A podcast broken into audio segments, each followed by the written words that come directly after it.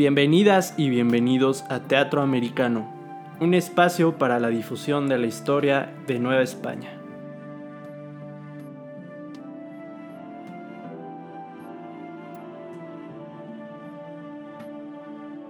De manera que desde el día que se puso cerco a la ciudad, que fue a 30 de mayo del dicho año, hasta que se ganó, pasaron 65 días, en los cuales vuestra Majestad verá los trabajos, peligros y desventuras que estos sus vasallos padecieron, en los cuales mostraron tanto sus personas, que las obras dan buen testimonio de ello.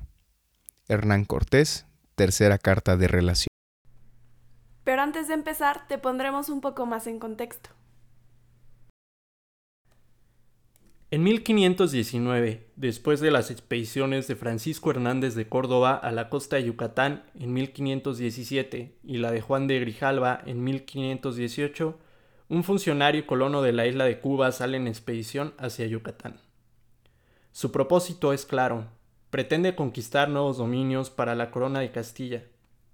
Si lo logra, obtendrá fortuna y prestigio, la posibilidad de gobernar y de lucrar con la empresa de la conquista podrá disponer de los bienes y el trabajo de los indígenas. Este personaje es Hernán Cortés, quien navega por el Caribe hasta llegar a Cozumel, de ahí a Tabasco y luego a San Juan de Ulúa. Al explorar la costa de Yucatán y el Golfo de México, le es ofrecida Malinzi y un grupo de adolescentes para ser utilizadas como esclavas por un gobernante mágico. Cortés se establece en la playa de Ulúa y funda la ciudad de Veracruz el Viernes Santo del 22 de abril de 1519. Cortés desde que salió de Cuba comenzó a establecer contacto con las distintas ciudades que encontró a su paso. Desde Tenochtitlan se envió una comitiva que le ofreció agua y comida para su compañía. Después de los mexicas, Cortés recibe una embajada de los totonacas. Ellos lo invitan a su ciudad y le ofrecen mudar su campamento a Teahuistlan, un lugar menos hostil. Una vez que se establecieron en la nueva ciudad y para no perder adeptos, Cortés y sus capitanes deciden inhabilitar los barcos. Tienen una nueva travesía hacia México Tenochtitlan. Saldrán el 16 de agosto de 1519. La siguiente escala fue la de Tlaxcala, un altepetl que se disputaba la influencia en la región con los tenochcas y que nunca permitió avasallarse ante el poderío mexica. Se podría decir que Unaltepetl era una ciudad-estado independiente. Cuando ingresan a los dominios tlaxcaltecas, los españoles son emboscados. Tras 20 días de combate y hostilidades, españoles y tlaxcaltecas acuerdan la paz. Ahí nacerá la dupla que dominará el Valle de México. Junto con ella nace la leyenda del indio bueno, la del pueblo tlaxcalteca. Por las grandes torres y edificios que tenían dentro del agua, y todos de cal y canto, y aún algunos de nuestros soldados decían que si aquello que veían si era entre sueños. Y no es de maravillar que yo escriba aquí de esta manera, porque hay mucho que ponderar en ello. No sé cómo lo cuento, ver cosas nunca oídas ni aún soñadas como veíamos. La compañía de Cortés logra su cometido con sus ojos pueden ver la gran ciudad que desde Cuba han oído. El 8 de noviembre se encuentran Moctezuma y Hernán Cortés en Tenochtitlan, a mitad del camino de Iztapalapa. Según las fuentes, el encuentro fue cordial y Moctezuma ofreció su hospitalidad y amistad. A mediados de noviembre, según la versión de Cortés, apresa a Moctezuma después de que éste ha rendido vasallaje a la corona de Castilla. Tenochtitlan estará a sus pies hasta abril de 1520, cuando acude a San Juan de Ulúa para combatir a las tropas de Pánfilo de Narváez. Son enviadas por Diego de Velázquez, gobernador de Cuba, para castigar la desobediencia de Cortés, pues no le ha informado los resultados de su empresa, y además por no sujetarse a su es curioso porque Velázquez eligió a Cortés como expedicionario porque parecía sincero y poco ambicioso. Al final, ambos libraron una serie de conflictos personales y jurisdiccionales durante el resto de su... Mientras Cortés se ausenta de Tenochtitlan, deja al mando a Pedro de Alvarado. El 16 de mayo de 1520, los nobles mexicas se reúnen en el Templo Mayor para celebrar el Toscatl, una fiesta religiosa azteca, y los masacra. La situación en la ciudad se crispa, los españoles peligran, pues el pueblo mexicano está descontento y dispuesto a pelear a muerte con el contingente español. Cortés entra a Tenochtitlan el 24 de junio y observa una ciudad hostil y desolada. Encuentra a su tropa trincherada y se le anuncia la masacre del Templo Mayor. Así es como inicia la cuenta atrás para su salida de Tenochtitlan en desbandada. Los últimos días de junio, Moctezuma muere en circunstancias poco claras para la historia. Según la leyenda de Cortés, el Huitlatloani muere a pedradas por su propio pueblo cuando pedía que no atacaran a los huéspedes blancos. El desconcierto y furia de los mexicas es evidente. La madrugada del primero de julio deben de huir de Tenochtitlan antes de que sean acabados. En su salida son asesinados cientos de españoles y aliados indígenas. Según el mito, Cortés llora su derrota debajo de un ahuehuete de Popotla, este episodio pasa la historia con el nombre de la Noche Triste. A mediados de julio las tropas de Cortés y sus aliados llegan a refugiarse a Tlaxcala. Ahí planearán, formarán alianzas y se resguardarán hasta la contraofensiva final. El panorama en Tenochtitlan es desolador. La viruela está diezmando a la población y Cuitláhuac, Tlatuani sucesora Moctezuma, muere finales de año los españoles regresan al Valle de México donde pactan una alianza con Texcoco, antiguo aliado de los mexicas. Será ahí donde comenzarán a rodear el poderío azteca e intimidarán a sus aliados. Mientras tanto, el año de 1521 empieza en Tenochtitlan con la entronización de Cuauhtémoc, su último señor. En febrero cae Tlacopan, señorío que conformó junto con Tenochtitlan y Texcoco la Triple Alianza, Cuanáhuac cae el 13 de abril y el 16 de abril la última ofensiva mexica es en Xochimilco. A finales de abril terminan de construirse los bergantines, pequeñas embarcaciones que los españoles utilizarán para acercar y vigilar Tenochtitlan. El 10 de mayo se sitia Tenochtitlan. Españoles, tlaxcaltecas y texcocanos exterminan la ciudad. Los pocos habitantes que quedan están siendo abatidos. A fines de mayo se corta el flujo de agua potable y los tenochcas mueren de hambre y sed. Tras varios intentos y días de asedio, el 20 de julio los españoles logran entrar a la plaza de Tenochtitlan. Los mexicas huyen al norte, hacia Tlatelolco, ciudad hermana de Tenochtitlan. La batalla decisiva es el primero de agosto los españoles y sus aliados por fin toman la plaza de Tlatelolco y esperan la rendición. El 13 de agosto de 1521 se entregan Cuauhtémoc y los dignatarios sobrevivientes. Así cae México Tenochtitlan. Este episodio de la historia nacional, que para muchos significa la derrota anunciada de la nación más poderosa de la náhuac, es para otros el acto fundacional de una nueva nación. La verdad es que muchos mitos y leyendas surgieron, surgen y surgirán en torno a la conquista. En el episodio de hoy hablaremos sobre ellos. Un libro fundamental sobre la conquista es La visión de los vencidos del ya fallecido Miguel León Portilla. Es una obra que es un referente de la cultura y de la historia nacional, incluso un best seller nacional e internacional que ha sido traducido a múltiples lenguas Aparte de todo, es indispensable dentro del sistema educativo mexicano. Todos alguna vez este, lo leyeron, ya sea en la primaria, secundaria o preparatoria. La visión de los vencidos se trata de una antología de textos que el historiador estadounidense Matthew Restal define como cuasi indígenas. ¿Y por qué habríamos de cuestionar y desmantelar esa visión? Bueno, pues hablaremos un poco de eso.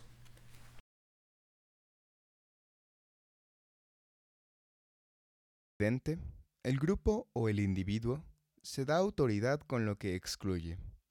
En esto consiste la creación de un lugar propio, y encuentra su seguridad en las confesiones que obtiene de los dominados. Michel desertó La escritura de la historia. La visión de los vencidos es un diálogo visto desde una ideología expuesta por el Estado para formar una identidad nacional que alegan hacer de esa conquista. Podría decirse que incluso desde antes, desde que encontraron al águila eh, devorando a una serpiente sobre un nopal, parece ser que de ahí eh, a veces el Estado ha querido decir que venimos. Y para continuar sería necesario pensar en las veces en que hemos dicho, cuando nos conquistaron, cuando nos impusieron el catolicismo, o cuando decimos que los españoles nos quitaron nuestra identidad, reforzamos esa idea, nos apropiamos de una inferioridad otorgada por los conquistadores a los indígenas y que hoy en día sigue siendo reafirmada por el Estado mexicano. Además, ¿cómo puede ser que una supuesta visión de los vencidos sea auténtica si le escribieron aquellos informantes y alumnos de los frailes? Lo que se escribió sobre la conquista por aquellos indígenas ya estaba influenciado y fue permitido por los dominadores. En estos textos podemos encontrar pasajes donde nos cuentan de un Moctezuma psicológicamente débil, que temía a las, a las profecías, y parece inofensivo que los indígenas de su propia voz nos hablen de profecías similares a las que el pueblo hebreo escuchó antes de la caída y destrucción de Jerusalén. No es mucha eh, coincidencia. Esto nos demuestra que los colonizadores buscaban modificar su pasado e implantar dentro de su imaginario aquella noción de que venían de un lejano reino hombres blancos y barbados para reclamar lo que antaño fue suyo. Además, siempre ha parecido bastante sospechosa y ventajosa aquella versión de la conquista donde Hernán Cortés y los conquistadores dominan y ejercen un control total sobre los indígenas. Unos cuentan del miedo que provocaban los caballos, otros del temor a las armas de fuego, uno más eh, del destino que había llegado y la profecía sería cumplida. Los hijos de aquel dios blanco regresaban por su reino.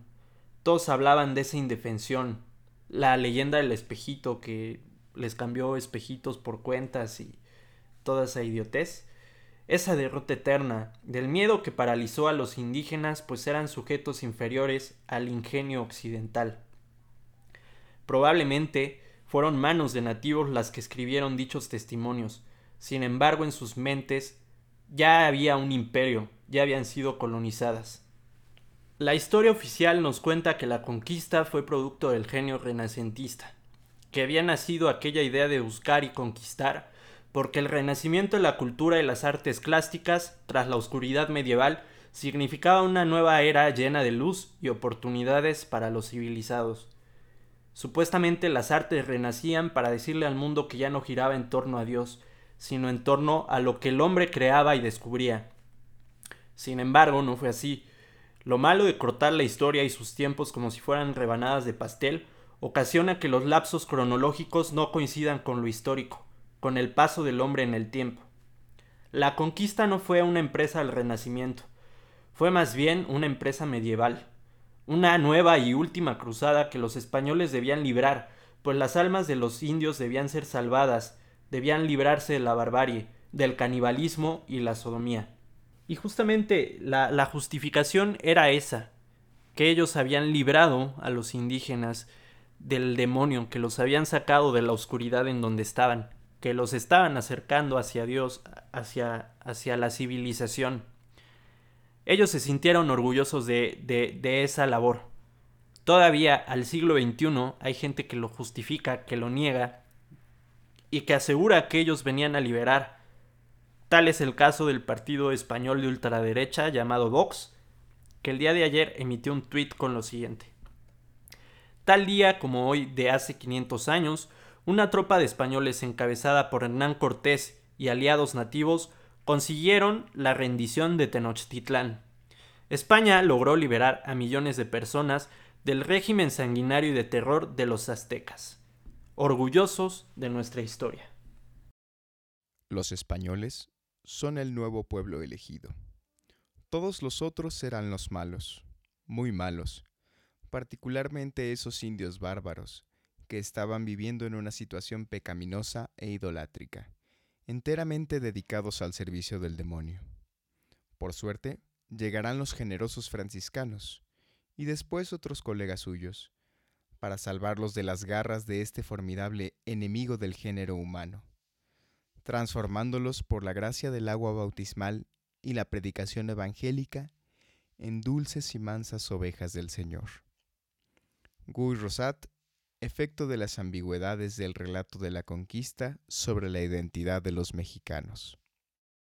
Justamente ese es el argumento que ocupan los negacionistas de la conquista y del genocidio, que los españoles habían venido a liberar a decenas de miles del sacrificio a las antiguas deidades, tomando en cuenta lo dicho por los cronistas, desde luego, porque para ellos no hay otra fuente de verdad.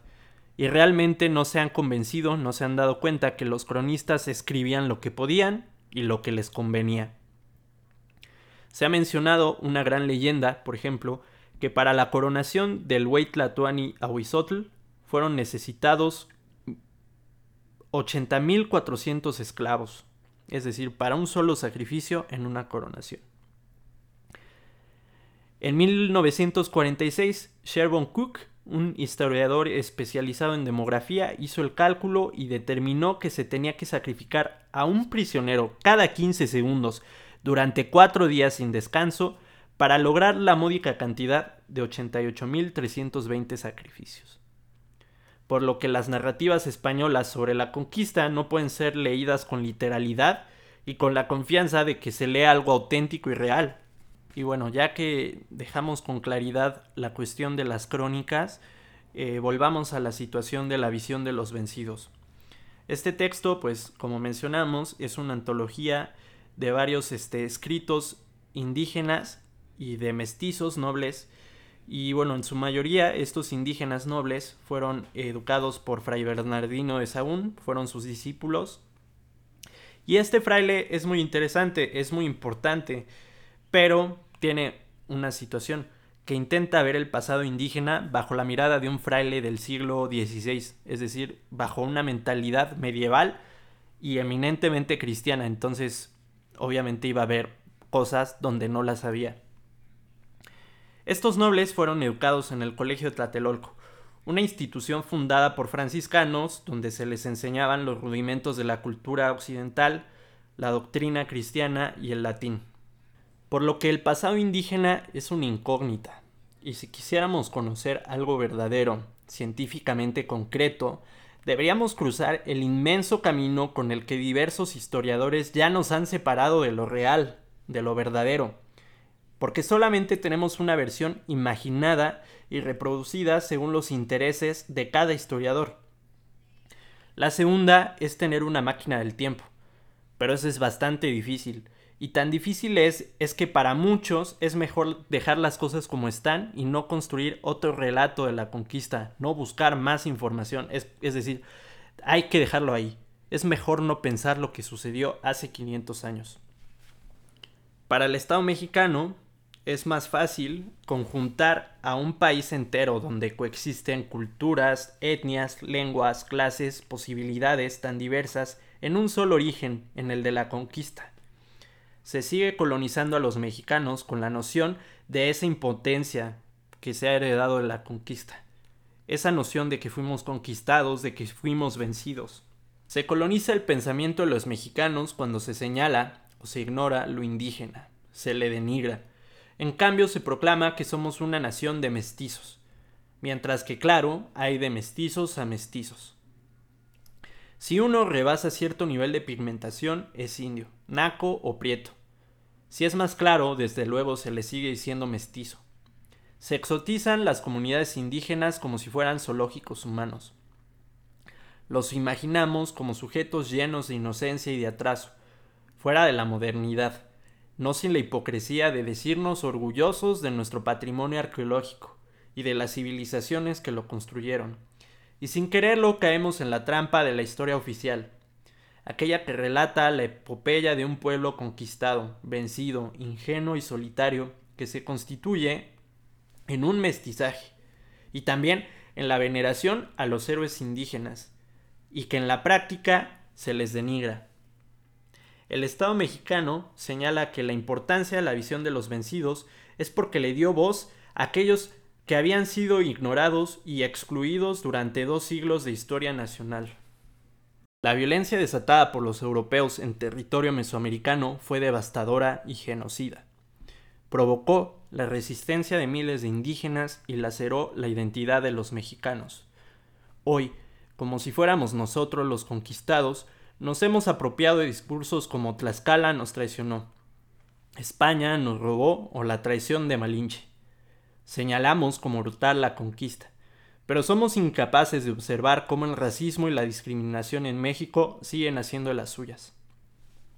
Matanzas como la de Actial, represiones como las de Atenco, no están dentro del radar de nuestras conciencias porque esos indígenas no son indiferentes. No son parte de la historia oficial y se encuentran fuera de ese guion de mestizaje y civilización. Y es elemental formar una nueva historia de la conquista. Merecemos conocer y escuchar un relato histórico objetivo, no un relato efímero como la maqueta que se ha construido en el Zócalo, a unos metros del Templo Mayor verdadero. Es paradójico porque la zona arqueológica se encuentra en deterioro y requiere presupuesto para su conservación. Eso visibiliza las prioridades del Estado mexicano. La creación de monumentos efímeros que solo son apariencia de una grandeza que solamente sirve a la ideología. Sino que los mexicas mantuvieron un poder político que dominaba centralmente a otras culturas e imponía hasta los nombres de los pueblos. Con solo esta evidencia podríamos imaginar lo poderoso que llegaron a ser los antiguos fundadores de Tenochtitlan.